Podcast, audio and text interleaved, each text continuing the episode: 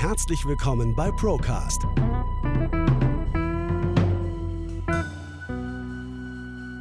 Der Podcast der ProLife GmbH. Wir nehmen Sie mit auf eine Reise hinter die Kulissen der Finanz- und Versicherungsbranche. Hallo und herzlich willkommen zu der neuen Folge Procast. Schön, dass Sie alle wieder eingeschaltet haben und ich darf mich an der Stelle mal ganz herzlich bedanken für das Feedback zu unserer ersten Folge. Es war ja doch eine lange Arbeit für uns oder viel Arbeit, eine lange Zeit, um den Podcast tatsächlich so auf die Beine zu stellen. Und auch jede einzelne Folge ist natürlich eine gewisse Arbeit. Ähm, gar nicht so sehr von meiner Seite. Ich bin ja da eher derjenige, der ja dann immer nur ans Mikro gebeten wird sondern für das Team rundherum. Also an der Stelle mal für das Team ganz, ähm, ganz großen Dank und ähm, auch an alle Zuhörerinnen und Zuhörer für das tolle Feedback. Und ich hoffe, dass Sie jetzt mit dieser zweiten Folge Procast genauso zufrieden sein werden. Ja, die Zeiten sind weiter unruhig. Ähm, wir haben immer noch ganz, ganz viele Punkte, die für den Vermögensaufbau und für die Liquiditätsplanung in Zukunft von essentieller Bedeutung sind und dazu führen, dass man kaum Planungssicherheit hat. Und ich glaube, das ist aktuell so ziemlich das größte Problem eines jeden Einzelnen. Denn dieses Inflationsthema, das wir aktuell haben und diese geopolitischen Risiken führen einfach dazu, dass keine Planung mehr möglich ist und dass auch immer weniger Planung durchgeführt wird. Und ähm, Sparen ist nun mal auch eine Planung, eine Planung das, des Vermögens und des Sparens in der Zukunft. Und ich habe da gerade eine äh, ganz gute, einen ganz guten Artikel gelesen, da ging es darüber, ähm, dass in Argentinien aktuell die Inflation jedes Jahr so oder aktuell bei 50 Prozent liegt tatsächlich. Also wir liegen irgendwo ja, offiziell bei 7,5. Wahrscheinlich ähm, inoffiziell sind wir auch schon zweistellig. Die Argentinier sind uns da doch noch mal ein bisschen weiter voraus. Und da ist es so, dort wird das Gehalt jeden Monat sofort gleich ausgegeben. Wenn ich das bekomme, dann ist der erste Weg gleich mal, der geht in den Supermarkt, der geht in, äh, in Konsumgüter und das Geld wird irgendwohin geparkt und es ist sogar dort eine Investition, das Auto voll zu tanken, weil in der Woche drauf ist es deutlich teurer schon wieder. Äh, verrückte Zeiten und ähm, insoweit auch teilweise übertragbar auf uns, wenn auch nicht ganz so extrem. Und über diese Thematiken und darüber, wo das Thema Lebensversicherung aktuell steht, habe ich mich ähm, mit jemandem unterhalten, der ähm, darüber sehr viel Ahnung hat, bei dem ich als Gast, als Interviewpartner ähm, zur Verfügung stehen durfte.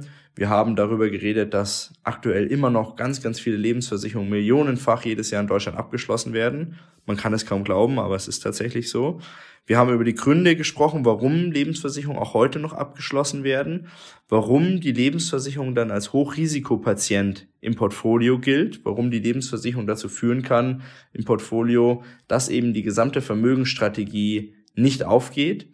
Ähm, wir haben auch darüber geredet, dass wir deutschen Sparerinnen und Sparer trotz unserer Bemühungen und trotz einer sehr, sehr hohen Sparquote, die viele andere europäische und westliche Länder nicht haben, dass wir trotz alledem es nicht schaffen, auf ein Vermögensniveau im Alter zu kommen, wie Länder, denen es grundsätzlich mal ganz salopp gesprochen deutlich schlechter geht vom Einkommen her wie uns. Und ähm, wir haben auch darüber geredet, wie das überhaupt sein kann und ähm, welche ja, welche Gründe das vielleicht mit sich bringen kann. Und von dem her wirklich ein ganz spannendes Gespräch. Ähm, ich kann es Ihnen nur ans Herz legen und wünsche Ihnen damit auch viel Spaß und ähm, freue mich dann wieder auf tolles Feedback von Ihnen. Also das ist immer balsam auf der, auf der Seele.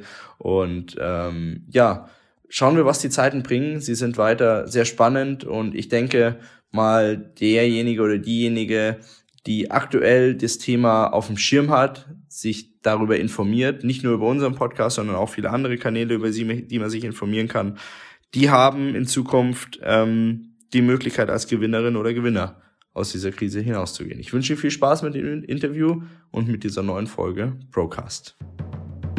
Alles Wichtige rund um die Auflösung Ihrer Versicherung erfahren Sie auf www.prolife-gmbh.de. Heute bei mir im Geldgespräch ist ein Mann, der Investoren dabei hilft, die Folgen falscher Anlageentscheidungen zumindest etwas abzufedern und das bereits in zweiter Generation. Hallo nach Ingolstadt und herzlich willkommen, Felix Früchtel. Hallo Luis, ich grüße dich. Danke, dass ich dabei sein darf heute. Sehr gerne. Auch ein für mich, auch wenn ich außenstehend bin, interessantes Thema. Denn du bist Geschäftsführer der ProLife GmbH, wie erwähnt, in zweiter Generation. Und euer Kerngeschäft ist der Handel mit gebrauchten Lebens- und Rentenversicherungspolicen.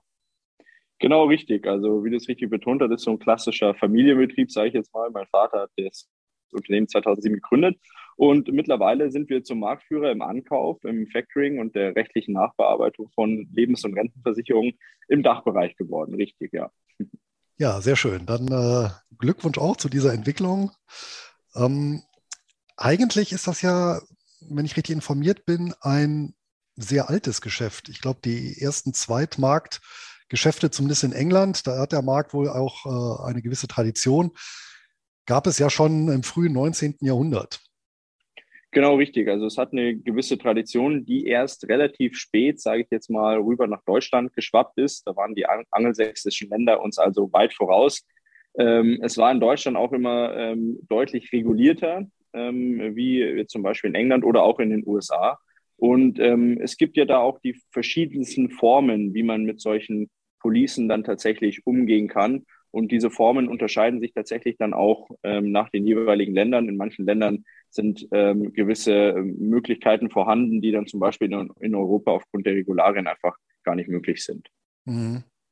Ja, vielleicht werfen wir erstmal zum Start einen Blick auf den Markt. Und ähm, ich muss sagen, ein Punkt, der mich enorm erstaunt hat, ist, wie viel Geld noch kontinuierlich in diese Produktgattung klassische Lebens- und Rentenversicherung fließt. Ich habe mir dazu mal die Zahlen vom Gesamtverband der deutschen Versicherungswirtschaft angeschaut.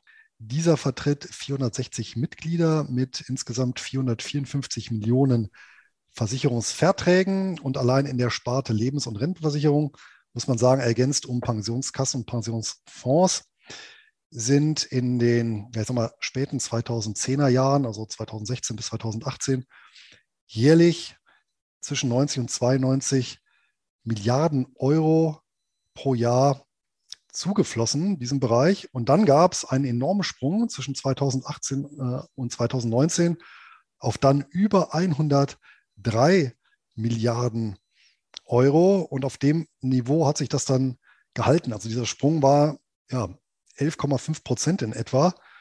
Das fand ich schon recht äh, sportlich angesichts dann doch ähm, der im Kern ja relativ niedrig verzinsten Verträge. Was ist denn da passiert? Ja, was ist denn da passiert? Ähm, ich meine, die, die großen Versicherungskonzerne haben einfach ähm, die Marketingtrommel nochmal angeworfen und haben gesagt, okay, ähm, in, in, unsicheren Zeiten ist es vielleicht dann doch nochmal eine Überlegung wert, in ein vermeintlich sicheres Produkt zu investieren.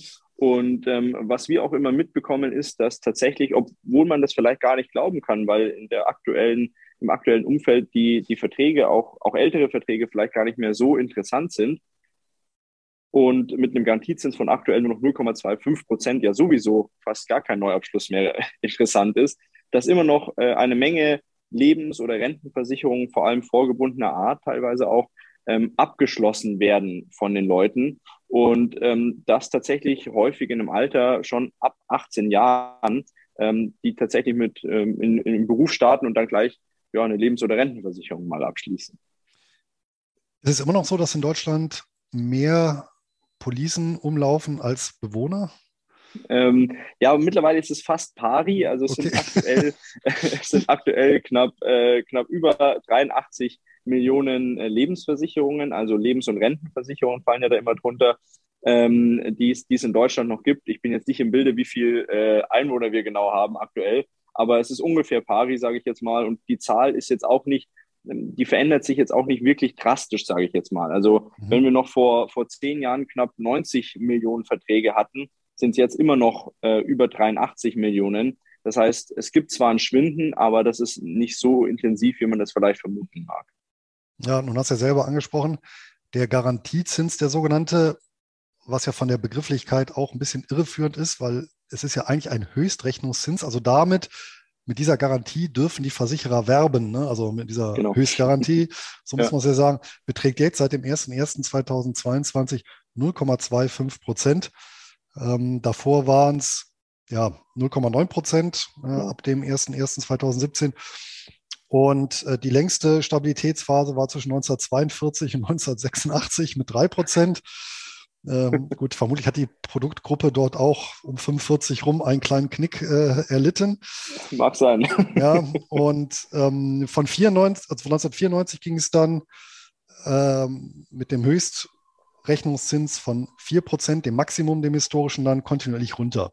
So, und ich meine, wenn man da schon mal gegenhält, dieser bezieht sich ja auch ausschließlich auf den Sparanteil dessen, was derjenige, der die Lebensversicherung abschließt, dort mit einbringt. Das heißt, wenn ich 100 Euro in so eine Police zahle, dann gehen ja Verwaltungskosten, Versicher äh, Vertrieb, äh, was haben wir noch, äh, sonstige Kosten ab. Äh, ja, Risiko zum Beispiel auch, genau, richtig, genau. Genau, und dann bleiben vielleicht, ja, je nach Versicherer irgendwo zwischen 85, 90 Euro über. Und auf die kommt dann dieser Höchstrechnungszins ähm, als, ja, in Anführungsstrichen Garantiezins. Genau. Für wen gibt es eigentlich aus deiner Sicht auch irgendeine äh, Personengruppe, für den sich der Abschluss jetzt einer solchen Police bei faktisch Nullzins lohnt? Das ist wirklich eine gute Frage. Also wenn man rational darüber nachdenkt, muss ich ehrlicherweise sagen, nein. Also ähm, auf Garantieprodukte schon gleich dreimal nicht, weil wenn ich in klassische Garantieprodukte anlege, du hast es gerade schon gesagt, habe ich einen Höchstrechnungszinssatz von 0,25 Prozent auf den Sparanteil, so ähm, dass ich eigentlich fast gar nicht mehr damit rechnen kann, dass ich irgendwann meine eingezahlten Beiträge nochmal wiedersehen werde. Mittlerweile gibt es ja sogar schon Versicherungsgesellschaften, die nur noch 70 Prozent des eingezahlten Kapitals garantieren. Ähm, das heißt, 70 mhm. Prozent sehe ich ganz sicher irgendwann mal wieder und alles, was über die 70 Prozent äh, drüber hinaus ist, äh, ist dann quasi den Geschicken der, der Versicherungsgesellschaft unterworfen. Also klassische Produkte in der Lebens- oder Rentenversicherung sehe ich tatsächlich aktuell ohne großartige Zukunftsaussichten, werden aber trotzdem noch abgeschlossen. Also ich wüsste jetzt aber nicht, für wen das wirklich äh, richtig interessant ist. Vorgebundene Produkte muss man tatsächlich an der einen oder anderen Stelle dann mal unter die Lupe nehmen. Aber auch da ist natürlich der Kostenfaktor ja nicht zu vernachlässigen. Das stimmt. Ähm, vor allem eben, wenn das ein teurer Versicherungsmantel mit teuren Inhalten ist. Also natürlich komme ich dann weg von einerseits natürlich der Garantie, ja, andererseits ähm, habe ich dann die Chancen der Kapitalmärkte, wenn ich zum Beispiel ein aktienfondslastiges Portfolio wähle und dann Versicherungsmantel mhm. drüber lege. Allerdings habe ich dann einmal die Produktkosten selber, dann die Fondskosten, das kann ich auch schon mal summieren. Ja. Was ich noch vertretbar finde aus, mein, aus meiner Sicht, das wären tatsächlich äh, günstige Fonds, also sprich sowas wie ETFs, in einer Nettopolice. Ne? Aber da gibt es ja auch nur wenige Honorarberater, die sowas anbieten, mhm. wo ich dann wirklich kostenminimal ja, einen steuerschonenden Versicherungsmantel über so ein Portfolio lege. Also das wäre noch so etwas, wo ich genau. sage, ja, mit der Einschränkung natürlich, ähm, das ist vermutlich vielen ja auch nicht bewusst, dass ich ja dann nicht mehr Eigentümer der entsprechenden Fonds bin, formal juristisch gesehen. Das ist ja die Versicherung. Richtig, genau. Und das ist immer eine Sache, der, der muss man sich halt einfach bewusst sein. Und das sind sich halt viele Versicherungsnehmer leider nicht. Und das sind sich leider aber auch viele Personen nicht, die in der Finanzdienstleistung tatsächlich aktiv sind. Ähm, es wurde ja jahrelang auch ähm, erzählt, dass wenn man irgendwie in eine Vorpolice in irgendeiner Form investiert ist, dass das ähm, Vermögen ähm, Sicherungsvermögen sei, das entsprechend vom Vermögen der Versicherungsgesellschaft abgekapselt wäre. Im Fall der Fälle ähm, dann gab es relativ schnell mal auch äh, ein Statement vom Gesetzgeber, der das dann relativ klar auch ähm, ja, kundgetan hat, dass es eben nicht so ist und mhm. dass da auch die, die Anteile, die entsprechend die Versicherungsgesellschaften in den, in den Fonds hält, genauso in die, in die Masse des Versicherers reinfallen wie, wie alle anderen ähm, äh, Beiträge auch. Jetzt bist du ja doch Insider und äh, ich denke mal, ihr prüft natürlich diese Versicherer auch auf Herz und Nieren, allein aufgrund eures Geschäftsmodells. Wie wahrscheinlich ist es denn, dass wir mittelfristig dann doch die ein oder andere Gesellschaft sehen, die, ja, sag mal, auf wackeligen Beinen dann daherkommt, weil die mhm. garantierten oder versprochenen Leistungszusagen, muss man natürlich auch fairerweise sagen, mit den aktuell zu erwirtschaftenden Renditen unter den gegebenen Rahmenbedingungen und Restriktionen gar nicht mehr zu erwirtschaften sind. Ja, das, das stimmt. Und ich möchte an der Stelle jetzt auch gar nicht irgendwie den schwarzen Peter an die Wand malen oder so. Aber ähm, wir haben eine Entwicklung, der man sich schon äh, stellen sollte. Und zwar ist das bei den Pensionskassen in der Vergangenheit nämlich schon losgetreten worden. Also wir haben aktuell drei Pensionskassen in Deutschland, die entsprechend ähm, gerade abgewickelt werden und wo auch laufende Rentenzahlungen ähm, für den Versicherungsnehmer tatsächlich gekürzt werden. Das heißt, ich habe von einem auf den anderen Monat vielleicht nur noch zwei Drittel meiner ursprünglichen Zusagen von der Pensionskasse, die ich überwiesen bekomme. Ähm, das Problem ist hier, das kriegt nur niemand mit. Und es betrifft noch nicht genügend Leute, als dass sich ja. da irgendjemand ähm, damit beschäftigen möchte. Es sind zwar zehntausende Leute betroffen davon, aber die haben halt einfach noch keine Stimme. Ähm, das, was bei den Pensionskassen passiert ist, wird nachgelagert definitiv auch bei den Lebensversicherern passieren. Der Unterschied ist hier, dass es einige große Lebensversicherer in Deutschland gibt, die definitiv durchhalten werden. Also da braucht man nicht drüber reden. Also ich glaube, wir sind uns einig, dass eine Allianz von heute auf morgen nicht vom Markt verschwinden wird. Ähm, nichtsdestotrotz denke ich, dass es eine gewisse Konsolidierung gibt. Und das hat ja auch der Vorstandsvorsitzende der Allianz vor zwei Jahren schon mal angemerkt, dass er denkt, dass einige kleine Versicherungsgesellschaften immer mehr in Schieflage geraten werden und dann von größeren Gesellschaften entsprechend aufgekauft werden, abgewickelt werden. Und ähm, ja, äh, so wird es eine Konsolidierung am Markt geben. Damit irgendwann wird es fünf, sechs große Player geben, die werden die Bestände halten und werden dann natürlich auch schauen, dass sie das Maximale aus den Policen selber rausziehen ähm, für sich selbst und nicht unbedingt für die für den Versicherungsnehmer. Ja, das ist durchaus nachvollziehbar und vermutlich werden solche Übernahmen auch recht geräuschlos vollzogen werden, Klar. weil da natürlich kein gesteigertes Interesse besteht. Ja, und inwieweit da natürlich ja, die Presse berichten wird, die selber wieder von Anzeigen der Allianz lebt, sagen wir dann auch dahingestellt. Ne? Eben, also natürlich. Also ich meine, das ist ja, ist ja alles ein Konglomerat, sage ich jetzt mal, äh, ja. äh, die, die irgendwo in einer gewissen Weise voneinander abhängig sind. Und ähm, klar, natürlich ist, ist da das Interesse äh, von Seiten der Versicherungsunternehmen sehr, sehr hoch, dass das alles klammheimlich passiert und dass möglichst wenig nach außen getragen wird. Wir haben das jetzt die Tage mitbekommen. Äh, die Zürich-Versicherung hat immer behauptet, ein Runoff kommt für sie nicht in die Frage.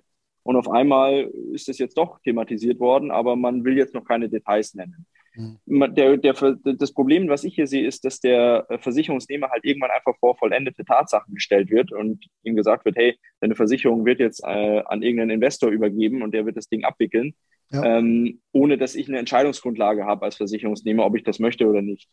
Naja, ich habe es ja unterschrieben ne? und äh, damit bin ich heraus. Ich gebe ja dann für 30 Jahre oder 20 Jahre oder wie lange die Laufzeit ja auch ist, im Endeffekt die Hoheit komplett ab und eben, das steht dann auch im Kleingedruckten. Ne? Also genau. das ist dann eben was anderes, als wenn ich äh, meine eigenen Aktien oder Fonds oder ETFs im eigenen Depot halte. Ne? Richtig, richtig, richtig. Ja, ähm, und äh, vielleicht auch noch dazu ergänzend, ähm, dass natürlich die Garantie auch erstmal so auf dem Papier steht und entsprechende Gesetze ja auch Aussetzungen dieser Garantie oder Kürzungen selbst der Garantiezahlungen auch im Versicherungsbereich durchaus zulassen oder durch die BaFin sogar angeordnet werden können ähm, hat sich ja auch ja, eher bei Kennern der Materie dann doch eher rumgesprochen und weniger jetzt beim, beim Publikum, oder?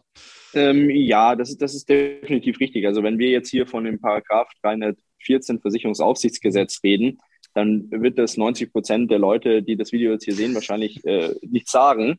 Ähm, aber ich, ich rate nur jedem, diesen, diesen ähm, Paragraph einfach mal durchzulesen in einer ruhigen Minute und ähm, das am besten auch im Sitzen, damit man nicht umfällt äh, weil die, die Inhalte sind, sind schon sehr, sehr prekär. Ähm, es wird also dahingehend geregelt, dass wenn Versicherungsgesellschaften in Schieflage geraten, Lebensversicherungsgesellschaften, und diese Schieflage, das ist das Groteske, die ist nicht näher definiert. Das heißt, wann eine Schieflage vorhanden ist oder wann nicht, ähm, das entscheidet im Endeffekt dann die Aufsicht.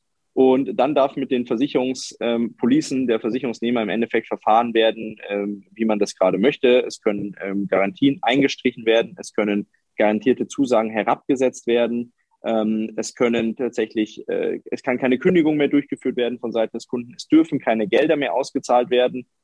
Und das Witzige daran ist, der Kunde darf trotzdem jeden Monat brav weiterzahlen. Der muss sogar weiterzahlen. Er kann seine Zahlung dann nicht entsprechend einstellen. Und dann ist man natürlich im Fliegenfänger drin das ist zum Beispiel eine von vielen Regelungen, sage ich jetzt mal, die dir dann schon so ein bisschen ja, die Daumenschrauben anziehen. Stellen Sie Ihre Versicherung jetzt auf die Probe unter www.prolife-gmbh.de. Wie kommt es dann trotzdem, oder wo erklärst du dir trotzdem diese hohe Affinität der Deutschen zu diesem Produkt? Also, weil das ist ja schon ja, auf, auf eine gewisse Art und Weise beeindruckend, ja. ja. Dass immer noch so viele Milliarden pro Jahr zufließen, dass wir immer noch einen so hohen Bestand haben und ja. dass tatsächlich immer noch so viele Neuabschlüsse gibt. Und das trotz der Geldgeschichte, die ja, wir Deutsche ja durchlebt haben und kennen müssten. Ja. Also von den 20ern über die 40er, das waren ja nun schon auch zwei Währungsreformen, die ja im Prinzip genau solche Produkte komplett entwertet haben. Richtig, Klammer auf, ja, interessanterweise die Versicherungsunternehmen haben ja weiter Bestand gehabt, Klammer zu. Ja. Richtig, das ist ja, das ist ja auch das Interessante daran. Also wir haben verschiedenste äh, Währungsreformen in den letzten 100 Jahren mitbekommen. Du hast gerade zwei zitiert. Ähm, und unsere Mitbürger aus den, aus den neuen Bundesländern haben sogar noch eine dritte Währungsreform mitgemacht. Ähm, und das Interessante daran war, dass Versicherungsgesellschaften ihr, ihr Modell immer wieder neu aufsetzen konnten im Nachgang. Obwohl diejenigen, die am meisten von, der, äh, von einer solchen Währungsunion betroffen waren, diejenigen waren, die in irgendeiner Form in Papierversprechen investiert mhm. waren davor. Genau. Äh, und äh, das ist eine Lebensversicherung, ist nichts anderes als ein Papierversprechen, ähm, dass morgen ähm, nur noch das wert ist, was jemand dir vorgibt, es wert zu sein woher kommt die Affinität? Da habe ich, ähm, hab ich mir das aufgeschrieben, da zitiere ich jemanden, ähm, äh, jemand, äh, ein Kunde, der vor, vor einigen Wochen mal an uns verkauft hat, der hat gesagt, das ist, Lebensversicherung ist wie Tradition. Das ist so eine Art Tradition und der Opa hat es schon gehabt und die Oma hat es gehabt und der Papa auch und ich brauche auch eine und ja, wenn das der äh, Bankberater mir sagt und sagt, ich brauche eine Lebensversicherung, das ist so in Deutschland in den, in den Köpfen verankert und das ist ja auch bezeichnend, weil wenn man mal die anderen europäischen Märkte anschaut, gibt es dort überall auch Formen der Lebensversicherung, gar keine Frage. Aber das, das Kapital ist viel häufiger irgendwie zum Beispiel in, in, in Eigentumsimmobilien investiert. Man muss ja nur nach Italien schauen. Da hat ein Großteil, ich glaube zwei Drittel der Bevölkerung hat, hat, hat Eigentum ähm, im Immobilienbereich und wir, wir hinken noch total hinterher. Das heißt, wir haben als, als, als deutsche Gesellschaft das Kapital immer jemanden Dritten gegeben und gesagt, der soll sich drum kümmern, das wird schon passen. Mhm. Vielleicht auch wegen der finanziellen Bildung, die einfach fehlt. Also das ist jetzt äh, eine, eine Überlegung für mich. Ich habe jetzt natürlich die Weisheit auch nicht mit Löffeln gefressen, aber könnte ich mir vorstellen, dass es, dass es daher rührt. So einen Traditionsaspekt möchte ich gar nicht in Abrede stellen. Das ist ja tatsächlich etwas, was so Generations von Generation zu Generation weitergegeben wird, durchaus. Der klassische Bausparvertrag, Sparbuch, Versicherung, genau. das mag sein, ja. Ja, ja. ja, und wenn man sich dann eben nicht mit dem Produkt auseinandersetzt, dann ja, nimmt man natürlich auch solche ja, Rendite-Risiko-Verhältnisse dann auch gar nicht wahr. Jetzt haben wir natürlich sehr den Teufel an die Wand gemalt. Das heißt natürlich nicht, dass jetzt äh, ein jeder hier seine Versicherung ähm, direkt prüfen sollte. Und es gibt sicherlich auch gerade unter den Altverträgen viele doch mit einem attraktiven, mit einer attraktiven Verzinsung. Ähm, aber damit sind wir dann ja letztendlich bei so einer Kernfrage. Ja, wenn jetzt jemand tatsächlich sagt, naja, ich bin ohnehin mit so nicht so recht zufrieden und äh, ja, ich habe es aus Tradition abgeschlossen.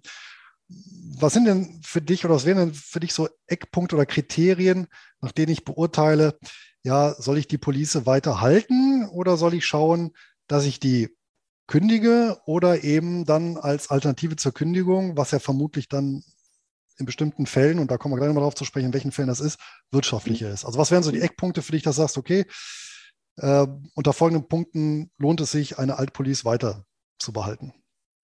Also im ersten Moment ist immer das Wichtigste, äh, dass man keine Panik bekommt. Um Gottes Willen immer ruhig bleiben und äh, schön durchatmen und dann einfach mal das Wichtigste, die Versicherungsdokumente, ähm, äh, die man hat, einfach mal prüfen. Ähm, so der simpelste Punkt, den man ja einfach mal in Angriff nehmen kann, ist, wenn man das noch nachvollziehen kann, zu vergleichen, was habe ich eingezahlt zu dem Wert, der aktuell von der Versicherungsgesellschaft mir gegenüber genannt wird der aktuelle Rückkaufswert, den meine Police besitzt. Dann kann ich also schauen, was habe ich eingezahlt und was ist meine Versicherung jetzt noch wert, in Anführungszeichen. So. Und ähm, da sollten die Alarmglocken dann schrillen, wenn sie mehr eingezahlt haben, als, als da jetzt als Rückkaufswert entsprechend in irgendeiner Form dargestellt wird. Das ist schon mal erstmal schlecht. Nach weil ich habe ja. Weil ich meine, das ganz am Anfang weniger. Macht es keinen Sinn, ist klar. Ja. Richtig, richtig. Aber ich sag mal so, ähm, nach zehn Jahren dürfte man dann schon mal erwarten, dass man wenigstens pari ist. Mhm. So. zwischen 10 und 15 Jahre, wenn sie da, wenn man da irgendwo dazwischen ist, dann sollte man schon pari sein. Und wenn man so nach zehn Jahren nicht annähernd in die Nähe kommt äh, eines ausgeglichenen Verhältnisses, dann sollte man das Thema schon mal überdenken.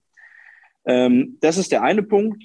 Der andere Punkt ist natürlich auch immer, ähm, welche Absicherungen ich in diesen Verträgen drin habe, weil darüber ähm, haben wir jetzt noch gar nicht gesprochen, ist ja teilweise auch in, oder häufig in den solchen Verträgen gewisse Absicherungen mit drin, Todesfallleistungen oder auch Berufsunfähigkeitsleistungen. Mhm.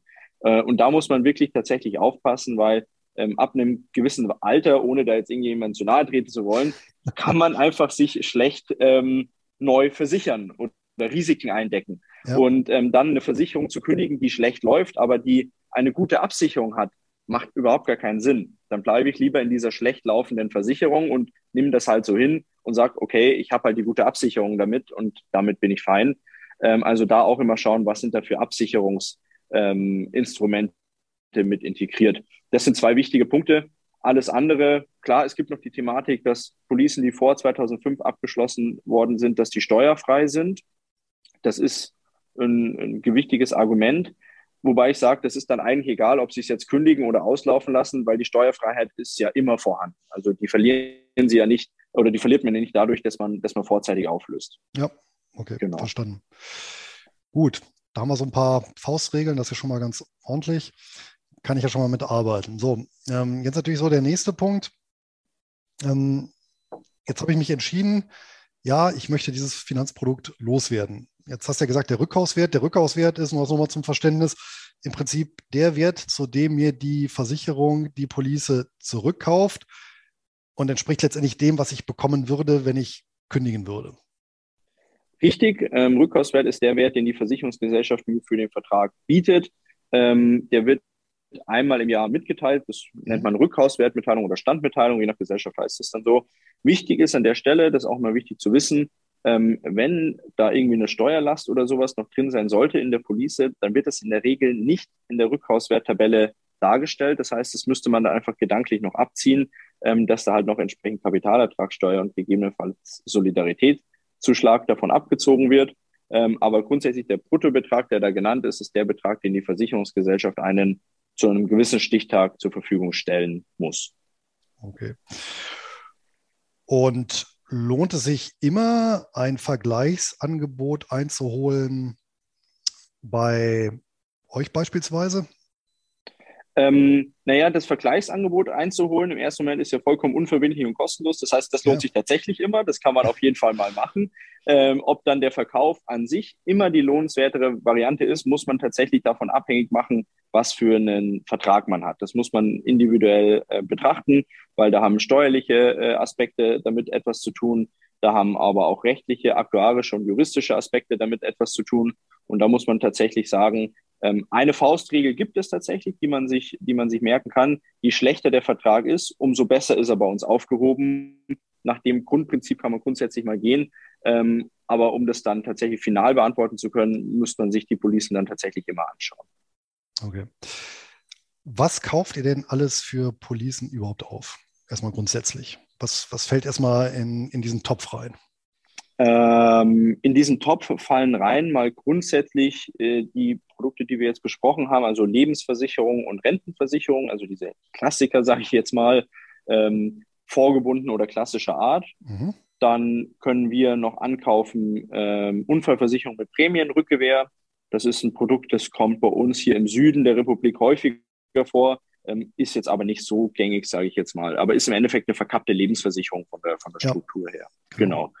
Ähm, wir können ähm, unter gewissen Umständen auch Bausparverträge kaufen, teilweise auch betriebliche Altersvorsorgungen, also BAV-Verträge, wenn man zum Beispiel so einen Vertrag mit dem Arbeitgeber geschlossen hat.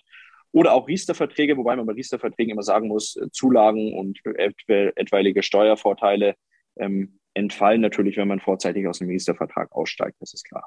Oh, das ist ja schon mal eine ganze Menge. Ähm, Rürup-Verträge nicht. Rürup und Basisrentenverträge äh, leider nicht, nee, weil, ähm, ich sage ja auch kurz den Grund, das von Gesetz deswegen äh, nicht vorgesehen, vorzeitig aus dem Vertrag rauszukommen. Mhm. Also ähm, das war tatsächlich damals ein Anspruch der Politik zu sagen, naja, der, der Bürger ist ja nicht imstande, seine Finanzen selber zu managen, deswegen müssen ja. wir ihn schützen und dürfen wir ihn nicht vorzeitig aus dem Vertrag rauslassen. Ja. Zum Glück ist der Gesetzgeber selber in der Lage, die Finanzen immer gut Gott zu sei Dank, sind wir froh, ja. ja ist, äh, doch eine gewisse Beruhigung. Ein hm, anderer Punkt, nicht, oder wahrscheinlich ist das eher selten, aber es gibt ja durchaus auch äh, Bundesbürger oder allgemein. Äh, wahrscheinlich ist das Angebot ja auch offen für, für Nicht-Inländer. Äh, also ein Franzose, der bei der Allianz eine Versicherung hat, der kann die wahrscheinlich auch an euch verkaufen. Oder gibt es da irgendwelche Restriktionen? Ja, richtig, richtig, richtig. Also grundsätzlich ist es mal so, ähm, unser äh, Kerngeschäft ist auf den Dachbereich jetzt mal fokussiert, also Deutschland, Österreich, Schweiz. Mhm. Ähm, da ist es kein Problem. Alle äh, Verträge, die auf deutschem, österreichischen oder Schweizer Boden unterzeichnet worden sind, ähm, können wir entsprechend ankaufen. Wenn jetzt jemand, also wir hatten auch schon Leute, die irgendwo in Dubai oder in äh, Südamerika wohnen und halt in der Vergangenheit hier mal eine Versicherung abgeschlossen haben, als sie noch hier in mhm. Deutschland oder in Österreich gewohnt haben und ähm, jetzt halt da unten ansässig sind, ja, dann ist das auch kein Thema. Und dann kann er uns die auch verkaufen. Das ist, das ist grundsätzlich kein Problem. Ähm, ansonsten auf das Thema nochmal zurückzukommen, wir, was wir tatsächlich bis dato noch nicht hatten, ist eine, einen französischen Vertrag, der auf französischem Boden unterschrieben worden ist. Ähm, müssten wir probieren. Ja, in Ordnung, okay. Gut. Also ihr seid im Prinzip 100 Prozent Dach, also alle Verträge deutsches, Österreich oder Schweizer Recht. Das Richtig. kommt bei genau, euch erstmal genau, grundsätzlich. Genau. Was, was, was aber auch ähm, ausländische Versicherungsgesellschaften mit einschließt. Ja, klar. Weil, weil die haben äh, zum Beispiel englische Versicherungsgesellschaften waren ja sehr aktiv Anfang der 2000er am deutschen mhm. Markt, aber die wurden auch nach deutschem Recht abgeschlossen, die Verträge. Also klar. ist das überhaupt kein Problem. Ja, in Ordnung. Gut. Hm, was gibt es denn für Mindestvoraussetzungen, um überhaupt ja, eine Chance zu haben, dass ich meine Police an euch verkaufen kann? Weil es geht ja wahrscheinlich nicht immer. Ja, das ist richtig. Also es müssen einmal muss es ähm, die richtige Gesellschaft sein, sage ich jetzt mal. Ähm, wobei, wenn ich jetzt hier alle Gesellschaften und Policen durchgehen würde, dann würden wir morgen noch dastehen. Ja. Ähm, ich sage mal, ein Großteil der Gesellschaften, die ähm, tatsächlich hier in Deutschland, Österreich, der Schweiz, also über 90, ja knapp 90 Prozent der Verträge, die ähm, hier vorhanden sind, die könnten wir potenziell ankaufen. Ähm, was wichtig ist, ist, dass der Vertrag jetzt nicht anderweitig abgetreten worden ist oder so. Also mhm. Zum Beispiel bei einer Finanzierung ist es ja ähm, ab und zu mal der Fall, dass die ähm, Police an die Bank abgetreten worden ist. Ähm, dann wird es für uns schwierig, weil ja die Bank entsprechend die Hand drauf hat. Dann können wir gar nicht, ähm, können wir gar nicht unsere Arbeit tätigen. Ansonsten gibt es so als, wir haben noch eine, eine Hürde tatsächlich, wobei die nicht wirklich eine Hürde ist, ähm, von einem minimalen Rückkaufswert von 1000 Euro, der vorhanden sein muss. Ja. Ähm, weil unter 1000 Euro ist es für alle Beteiligten einfach zu viel Aufwand ähm, und da steht das Verhältnis, steht einfach nicht im Verhältnis. Aber ich sag mal, alles über 1000 Euro, wenn dann ein bisschen Geld drin ist, dann kann man sich grundsätzlich dem Thema mal annehmen. Mhm. Jetzt habe ich so einen Vertrag, deutsches Recht, 1000 Euro drin, also mindestens. Genau. Ähm, meinetwegen auch mehr, gerne. So, und ähm, dann wende ich mich an euch per E-Mail oder Anruf ja, also, oder ach, ja, wie, wie, man will. Also äh, wir, sind, wir sind 20 Leute hier im Team äh, in Ingolstadt, die sind alle auch nett drauf. Also man kann gerne auch direkt anrufen. Ansonsten ja, kann ich bestätigen. Ja. Ansonsten ähm, kann man, äh, geht man einfach über unsere Homepage und das ist tatsächlich das Einfachste, weil man kann dort gleich die Eckdaten entsprechend eingeben. Ja die kommen bei uns an und wir können auch gleich selektieren, ähm, ob das funktioniert oder nicht und können dann relativ zeitnah, meistens noch am gleichen Tag, ein Feedback geben, ähm, ob wir uns der Sache annehmen können oder nicht. Und wenn wir uns der Sache annehmen können, dann ist es tatsächlich fast schon zwingend notwendig, dass man einmal kurz miteinander telefoniert, um ähm, die Möglichkeiten, die es bei dieser Police gibt, dann entsprechend einmal durchzusprechen. Mhm. Verstehe. Also etwa ein Tag für die sag mal, Vorentscheidung. Wie lange dauert sich dann der, zieht sich dann der Prozess hin, bis ich dann wirklich als Verkäufer der Police, sagen wir, das Geld überwiesen bekomme? Im Fall eines Erfolgs? Ähm, also es geht relativ zügig. Ähm, wenn jetzt ähm, ein potenzieller Kunde oder eine Kundin sagt, okay, das hat alles Hand und Fuß, das passt für mich so, dann gibt es unsere erste Zahlung des Kaufpreises bereits innerhalb von 18 Kalendertagen. Mhm. Deswegen habe ich es vorhin am Anfang auch angesprochen, wir dürfen auch Factoring betreiben weil innerhalb von 18 Kalendertagen kann man sich vorstellen, hat man von der Versicherungsgesellschaft weder was gehört noch was gesehen.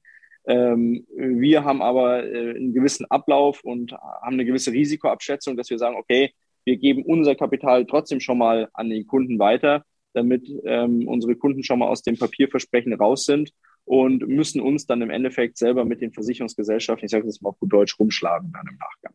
Das wäre dann auch unwiderruflich, oder? Richtig. Okay. Ja. Ähm, ab wann entstehen denn Kosten für oder entstehen überhaupt Kosten für jemanden, der seine Versicherung verkauft? Ähm, es entstehen Kosten, wenn wir diese Policen erfolgreich abgearbeitet haben. Klar, weil wir können auch nicht nur von Luft und Liebe leben. Ähm, aber ähm, ich finde, das, was wir seit 15 Jahren betreiben, ist sehr fair, weil ähm, Kosten werden nicht in, irgendwie im Vornherein angesetzt und nicht danach irgendwie in Rechnung gestellt, sondern wenn wir unseren Kunden bewiesen haben, dass das Kapital entsprechend auf ihr Konto angewiesen worden ist und die Police abgerechnet worden ist und der Kunde die Bestätigung darüber bekommen hat, dann verrechnen wir unsere Bearbeitungsgebühr, ähm, die immer äh, flat ist, also die, äh, die für alle, äh, für alle Leute gleich ist, ähm, verrechnen wir dann ganz einfach, im, wenn wir alles erfolgreich abgearbeitet haben. Sollte ein Verkauf zum Beispiel nicht funktionieren oder sollen wir währenddessen mitbekommen, dass eine Versicherungsgesellschaft zum Beispiel ähm, nicht abtretbar ist, weil der Kunde da mal irgendwas unterschrieben hat in der Vergangenheit, ähm, dann konnten wir dem Kunden kein Geld zur Verfügung stellen und entsprechend fällt auch, fällt auch keine Kosten an. Also das ist auch eins, was klar ist. Verstehe. Also Kosten erst dann, wenn tatsächlich Geld geflossen ist. Oder richtig. im Zuge des Geldflusses, sagen wir so. Genau, richtig, ja. richtig, richtig, genau. Gut. Das heißt aber auch, nachdem der Vertrag verkauft ist, ähm, hat der Kunde auch keinerlei Rechte, aber auch keine Risiken mehr aus dem Vertrag. Außer er ist noch die versicherte Person, wenn ich mich nicht äh, irre. Ne? Richtig, also ähm, das ist so, der Kunde ist so lange noch versicherte Person, bis wir dann entsprechend die Police durch unser Haus selbst, selbst aufgelöst und abgearbeitet haben. Ähm, so lange ist der Kunde noch versicherte Person und hat auch alle Ansprüche noch aus der Todesverleistung und irgendwelchen anderen ähm, Leistungen, die halt da in der Police noch mit, mit äh, integriert sind. Ähm, also dahingehend hat er gar kein Risiko. Und ähm, die Pflichten gehen tatsächlich ab dem Tag auf uns über, ab dem der Kunde an uns den Vertrag verkauft.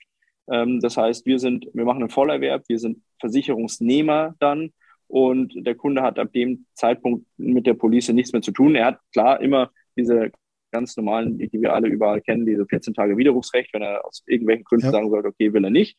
Aber ähm, ab dem Zeitpunkt, ab dem er verkauft und das bei uns eingegangen ist, sind wir Inhaber des Vertrages und wir müssen entsprechend ähm, mit den Pflichten dann umgehen.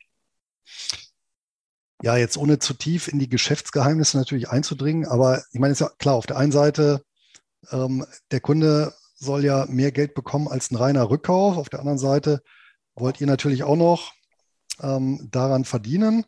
Äh, das ist ja auch legitim als jetzt äh, spezialisierte Finanzexperten in dem Bereich. Da fragt man sich natürlich, ja, wie funktioniert denn das? das ist klar, das ist klar. Ähm, ja, also es gibt verschiedene Faktoren, deswegen habe ich vorhin auch angesprochen, dass ähm, ich nie grundsätzlich eine generelle Empfehlung rausgeben kann, sondern dass man sich die Policen immer im Einzelfall anschauen muss. Mhm. Ähm, es gibt verschiedene Faktoren. Ähm, es gibt zum Beispiel steuerliche Vorteile ähm, für viele Leute. Also gerade bei Versicherungsverträgen, ähm, die schlecht gelaufen sind, hat der Kunde häufig mehr eingezahlt, wie er jetzt zurückbekommt. Wenn er jetzt selbst kündigt, kann er mit diesem Verlust nichts, nichts anfangen. Über uns kriegt er einen Bescheid, dass er diesen Verlust zum Beispiel noch steuerlich geltend machen kann, weil wir das als gewerblicher Ankäufer entsprechend ausstellen dürfen. Und das mhm. ist dann für den Kunden häufig schon so ein hoher monetärer Vorteil, dass er sagt, alles klar, dann nehme ich die ProLife dafür in Anspruch. Das kann ein Thema sein. Anderes Thema ist, und darauf ähm, müssen wir auch noch kurz eingehen, dass Versicherungsgesellschaften in der Vergangenheit häufig nicht unbedingt zum Vorteil der Kunden gerechnet haben. Also ganz häufig ähm, Kostennoten angesetzt worden sind, die, die deutlich zu hoch waren oder auch Vertragsbedingungen dem Kunden untergejubelt haben, in Anführungszeichen, ähm, die, die nicht in, dem Moment einfach nicht konform waren und ähm, man gegenüber der Versicherungsgesellschaft noch gewisse Ansprüche hat. Und das ist natürlich auch Teil unseres Teil unserer Arbeit, dass ähm, externe Anwälte und Aktuare diese Versicherungspolicen, die wir den Kunden abkaufen, immer noch mal auf Herz und Nieren prüfen, um da die Möglichkeit zu haben, noch mal das Maximale rauszuholen und den Kunden daran entsprechend auch immer ähm, in nicht, ähm, nicht unerheblicher Weise dann partizipieren zu lassen in Zukunft. Mhm. Aber haltet ihr dann auch manche Versicherungen einfach im Bestand, wenn noch, weiß ich nicht, fünf Jahre oder zehn Jahre Restlaufzeit sind? Und sagen wir mal, juristisch alles äh, in Ordnung war? ähm, das machen wir tatsächlich nicht. Ähm, das ist auch Geschäftspolitik von uns, also Philosophie. weil wir erzählen ja auch immer über die Problematiken in der Lebensversicherung. Also mhm. ähm, wir haben ja Informationen und äh, Hintergründe, da könnten alle mit den Ohren schlackern, sage ich jetzt mal, was da wirklich da draußen los ist, ohne jetzt jemanden hier Angst machen zu wollen. Aber es ist teilweise schon prekär. Und äh, um diese Thematik wissen wir auch Bescheid. Und was man auch immer dazu sagen muss, bei uns landen meistens nur die Policen, die nicht wirklich gut laufen. Ähm, das heißt, mit denen können wir dann auch nichts anfangen. Ähm, und der Kunde hat mal so schön gesagt, wir sind so sowas wie ähm, äh, der, der Verwerter von, von Lebensversicherungen. Wir schauen, dass wir noch das Maximale rausholen und verwerten das optimal. Und ähm, der Rest wird dann entsprechend irgendwie eingeschmolzen, bildlich gesprochen. Ja, in Ordnung. Also auf gut Deutsch, ihr handelt dann auch mit dem Versicherer dann irgendwas aus, was ihr natürlich aufgrund eurer Expertise besser könnt als so ein Einzelkunde. Richtig, also da, da, nehme ich mich ja selber gar nicht aus. Also ähm, ich als einzelne Person ähm, hätte ja überhaupt gar keine Möglichkeit, gegen irgendeinen Versicherungskonzern irgendwelche Rechte, die ich möglicherweise haben sollte, durchsetzen zu können. Also ähm, das Ganze muss natürlich entsprechend ähm, aktuarisch ausgearbeitet werden. Dazu braucht man ähm, Informationen von der Versicherungsgesellschaft, an die man nicht, nicht einfach so rankommt. Die Ansprüche müssen geltend gemacht werden, häufig halt auch durch, durch, durch, ähm, durch Juristen und durch dann tatsächlich auch Verfahren vor Gerichten. Und das ist einem als einzelne Person so gut wie unmöglich tatsächlich. Da hat man mhm. halt die, die Macht der Konzerne, drückt da den Einzelnen tatsächlich dann nieder. Ja, ja. Aber landen bei euch dann auch hin und wieder mal Verträge von, ja, in Anführungsstrichen guten Gesellschaften, also auch gute Verträge von guten Gesellschaften? landen, das, das kann durchaus mal vorkommen. Das ist nicht Usus, aber es kann natürlich kann das, kann ja. das durchaus mal vorkommen. Das ist, äh, das ist keine Frage. Äh, die Beweggründe unserer Kunden kennen wir im Zweifel ja überhaupt nicht. Und wenn jetzt einer sagt, du, ähm, äh, ich verkaufe die Versicherungspolice, weil ähm, die Inflation ist mir einfach viel zu hoch und wenn ich jedes Jahr irgendwie 10 Prozent ähm, Inflation hinnehmen muss, da kann die Police noch so gut laufen. Ich kaufe lieber das Nachbars Grundstück und da habe ich mehr davon. Ähm, ja. Als Beispiel jetzt, ähm, dann macht er das und dann ist dem das vielleicht im Zweifel auch egal, ob die Police jetzt gut oder schlecht ist. Der, der, der hat einen Plan, den verfolgt er und ähm, möchte halt das Geld entsprechend sicherer unterbringen oder investieren. Das ist natürlich mhm. häufig auch der Fall, dass Kunden, ähm, kriegen wir dann im Laufe des Gesprächs mit, dass die halt schon irgendwas vorhaben mit dem Geld und sagen, ja, okay, ich möchte in, in Aktien, in, in Fonds, in Immobilien, in Urlaub, alles Mögliche. Jetzt hast du was Interessantes gesagt, dass ihr die Gründe ja gar nicht so genau kennt. Lässt sich denn so ein bisschen abschätzen, was so tatsächlich typische, oder gibt es überhaupt so typische Verkaufsgründe? Ja, gute, sehr gute Frage. Ähm, äh, da wird alle zwei Jahre wird da mal eine Statistik darüber erhoben. Da werden wir dann mhm. auch immer mal befragt, ob wir dazu was wissen von Leuten, die ihre Versicherung gekündigt, verkauft haben oder mit dem Gedanken gespielt haben. In der Vergangenheit war ähm, ein, ein, Punkt, der ganz oben war, häufig, ähm, ja, ja, ich, ich brauche das Geld, ich will das Geld verkonsumieren, ähm, ich will das Geld anderweitig oder besser investieren. Das waren so die drei häufigsten Punkte. Mittlerweile ist der Punkt Nummer eins mit, also über ein Drittel der Personen sagt, dass sie den Versicherungsgesellschaften einfach nicht mehr vertrauen. Also dass mhm. der Vertrauens, äh, dass ein Vertrauensbruch in irgendeiner Form ähm, vorliegt. Ähm, dicht gefolgt von dem Thema, dass man einfach Rendite stärker investieren möchte. Also da hat in den letzten Jahren tatsächlich ein Umdenken stattgefunden. Und ähm, wie gesagt, ich kann es nur wiederholen, Personen, die sich an uns wenden, haben meistens schon einen konkreten Plan, was sie mit dem Kapital aus der Versicherung machen wollen, weil, bin ich auch ganz ehrlich, es macht ja keinen Sinn, Geld aus einer Versicherung rauszuholen, um es dann zu verkonsumieren, weil das Geld äh, aus der Versicherung ist ja für die Altersvorsorge da und nicht dazu da, dass ich es dann morgen wieder aus dem Fenster werfe. Ach naja, wird aber schon den einen oder anderen geben, der dann vielleicht sagt, ach, der Neuwagen ist mir jetzt lieber, als wenn äh, die Inflation Klar. alles auffrisst oder Klar. der besagte Paragraph 314 in Kraft tritt. Obwohl, gut. Natürlich, wie gesagt, und deswegen äh, da kommen wir wieder auf das Thema zurück, die, die Gründe sind mannigfaltig. Mhm. Ähm, was wir immer nur mitbekommen, ist, dass viele Leute sich mit dem Thema einfach auseinandersetzen und dann sagen, naja, ähm, wie mache ich das? Mache ich das richtig? Wie mache ich es richtig? Weil es lauern dann natürlich auch mit der Eigenkündigung ähm, häufig Gefahren, dass man die Kündigung, dass man zum Beispiel eine Teilkündigung ausspricht und dann ein Steuerpflicht, der steuerfreie Vertrag auf einmal steuerpflichtig wird, dass man die Kündigung entsprechend falsch formuliert, dass man noch ein Jahr weiterzahlen muss, ohne aus dem Vertrag rauszukommen. Ähm, das, das ist halt nichts, was ich sage, naja, ich mache das mal nebenbei und schreibe mal einen Dreizeiler, sondern ähm, ich meine, wenn ich eine, eine Immobilie verkaufe, dann mache ich das häufig auch mit einem Experten. Und im, im Zweifelsfall habe ich auch nur einmal mit einem Verkauf von einer Lebensversicherung zu tun. Da könnte man sich schon auch überlegen, ob man dann sich nicht auch einen Experten zu Rate zieht. Hm. Ja, also die Rechtsmaterie, das äh, in jedem Fall, die ist ähnlich komplex wie im Immobilienbereich. Ja, das kann man schon so sagen, ja. Drehen wir den Spieß doch mal einfach um. Gibt es eigentlich Möglichkeiten für Privatanleger, sich an dem Geschäft selber irgendwie zu beteiligen? Also ich glaube, vor Jahren gab es mal so auch äh, Fonds mit irgendwelchen mhm. gebrauchten äh, Versicherungen. Ich glaube, das waren dann englische. Genau. Aber ist ja irgendwas auch bekannt hier in Deutschland, wie ja, äh, jemand sagen kann, ja, ich finde das Geschäft ja interessant, ich habe aber keine Lebensversicherung, aber ich würde da gerne investieren in dieses Geschäftsmodell? Mm, ja, das, äh, ich weiß gar nicht, ob es da in Deutschland noch sowas gibt. Also ich weiß, dass es in Amerika noch Fonds gibt, mhm. die äh, quasi ähm, äh, Policen von Kunden abgekauft haben, die quasi in einem Fonds bündeln und dann einfach darauf spekulieren, dass die Leute früher sterben, wie es in der Police vorgesehen war und damit natürlich dann an die, an die Todesfallleistung rankommen. In Deutschland ist dieses Modell, äh, war, war es noch nie erlaubt, mit diesen Todesfallleistungen zu spekulieren, ähm, was moralisch vielleicht auch richtig ist. Ähm, aber ich, man, man kann natürlich über, über ausländische Handelsplätze dann bestimmt auch in diese amerikanischen Fonds in irgendeiner Form investieren. Äh, ansonsten ähm, wüsste ich in Deutschland nicht, dass man, ähm, außer man kauft jetzt, sage ich jetzt mal, man, man, kennt den, den Nachbarn, der Nachbar will seine Versicherungspolice verkaufen, man kauft sie ihm privat ab. Das würde wahrscheinlich technisch sogar gehen, aber es, es gibt jetzt keine Handelsplattform, ähm, wo ich dann sagen kann, okay, ähm, äh, Person A bietet folgende Police an, Person B kann sie kaufen, weil ja so eine Versicherungspolice auch immer sehr, sehr individuell auf die jeweilige Person gestrickt worden ist. Ja, ja, ja, ja. ja, gut, ist halt kein homogenes Produkt, ne? ist auch klar. Richtig, das, richtig, das, ist schon, ja. das ist schon richtig, ja. Aber wäre vielleicht eine Geschäftsidee, irgendwie so eine Peer-to-Peer-Lebens-Lebensrentenversicherungsplattform. Ja, Wobei, genau. da sind wir äh, im Prinzip bei, meiner, bei meinem vorletzten Punkt. Ähm, Habt ihr denn Sorge, dass auf absehbare Zeit euch die Policen ausgehen?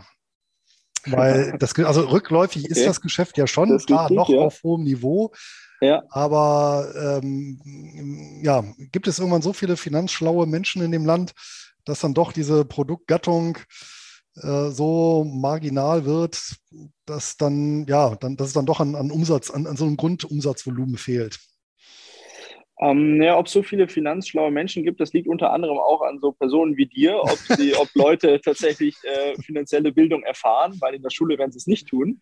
Ja. Ähm, ich sehe kurzfristig, mittelfristig nein. Also dafür sind ja. mit 83 Millionen Policen, die wir in Deutschland haben und immer noch Millionen von Neuabschlüssen jedes Jahr, ähm, sind wir noch weit davon entfernt, dass sich der Markt von heute auf morgen äh, verabschiedet. Aber ich sage mal, langfristig jetzt äh, gesehen in 20 Jahren ähm, kann es natürlich so weit mittlerweile fortgeschritten sein, dass, dass viele Leute in ganz andere, ganz andere Produkte investiert haben. Wir wissen ja gar nicht, was passiert, wenn wir zehn Jahre zurückschauen, waren viele Themen, in die heute, Leute heute investieren, noch gar nicht erfunden. Äh, oder auch dieses, diese Aktienkultur ist ja auch erst so in den letzten Jahren in Deutschland entstanden und ist ja immer noch nur einem ganz kleinen Teil der Bevölkerung angekommen. Das stimmt. Und ich glaube schon, dass äh, gerade solche Formate wie jetzt von dir dazu beitragen werden, dass Leute über klassische äh, Vorsorgewege nachdenken auch müssen, weil die Situation macht sich besser. Inflation, Nullzinspolitik etc. angesprochen und auch die äh, gesetzlichen Regelungen. Und dann vielleicht schon das Thema angetrieben wird, dass man sagt, okay, ähm, man denkt dann mal über das eine oder andere Papierversprechen nach, ob man sich da nicht besser aufstellen kann.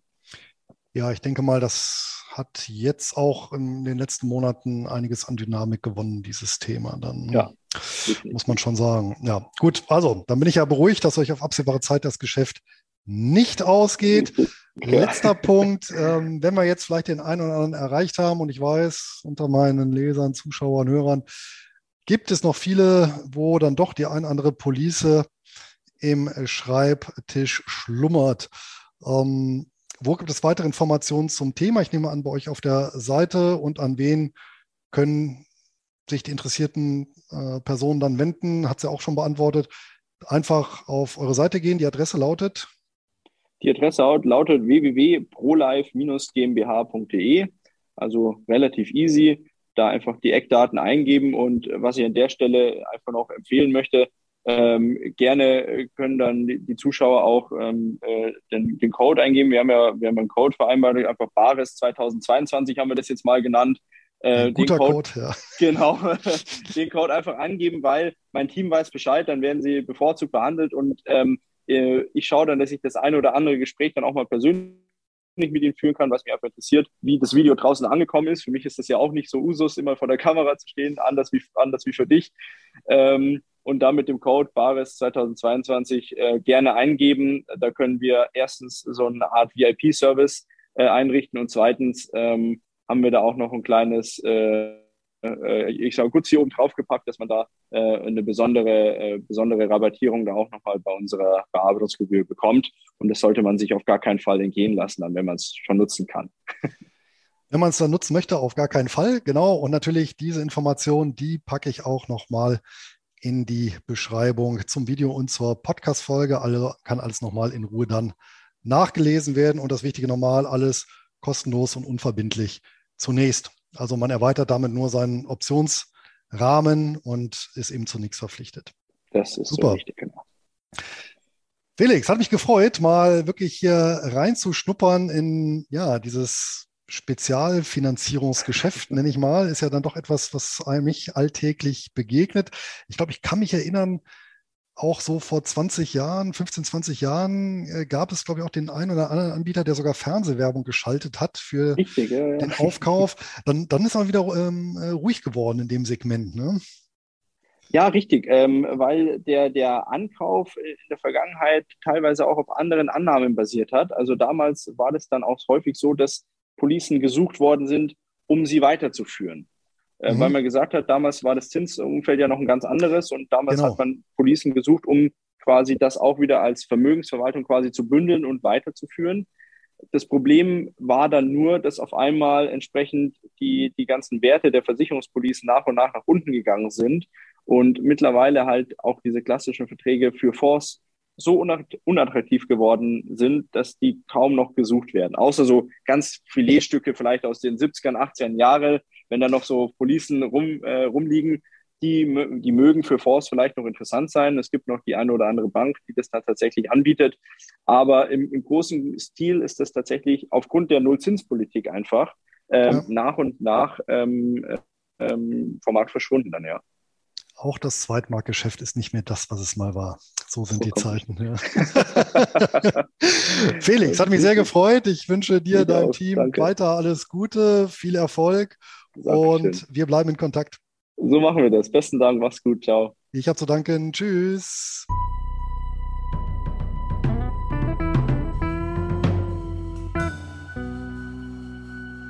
Bis zur nächsten Folge Procast der Podcast der ProLife GmbH aus Ingolstadt.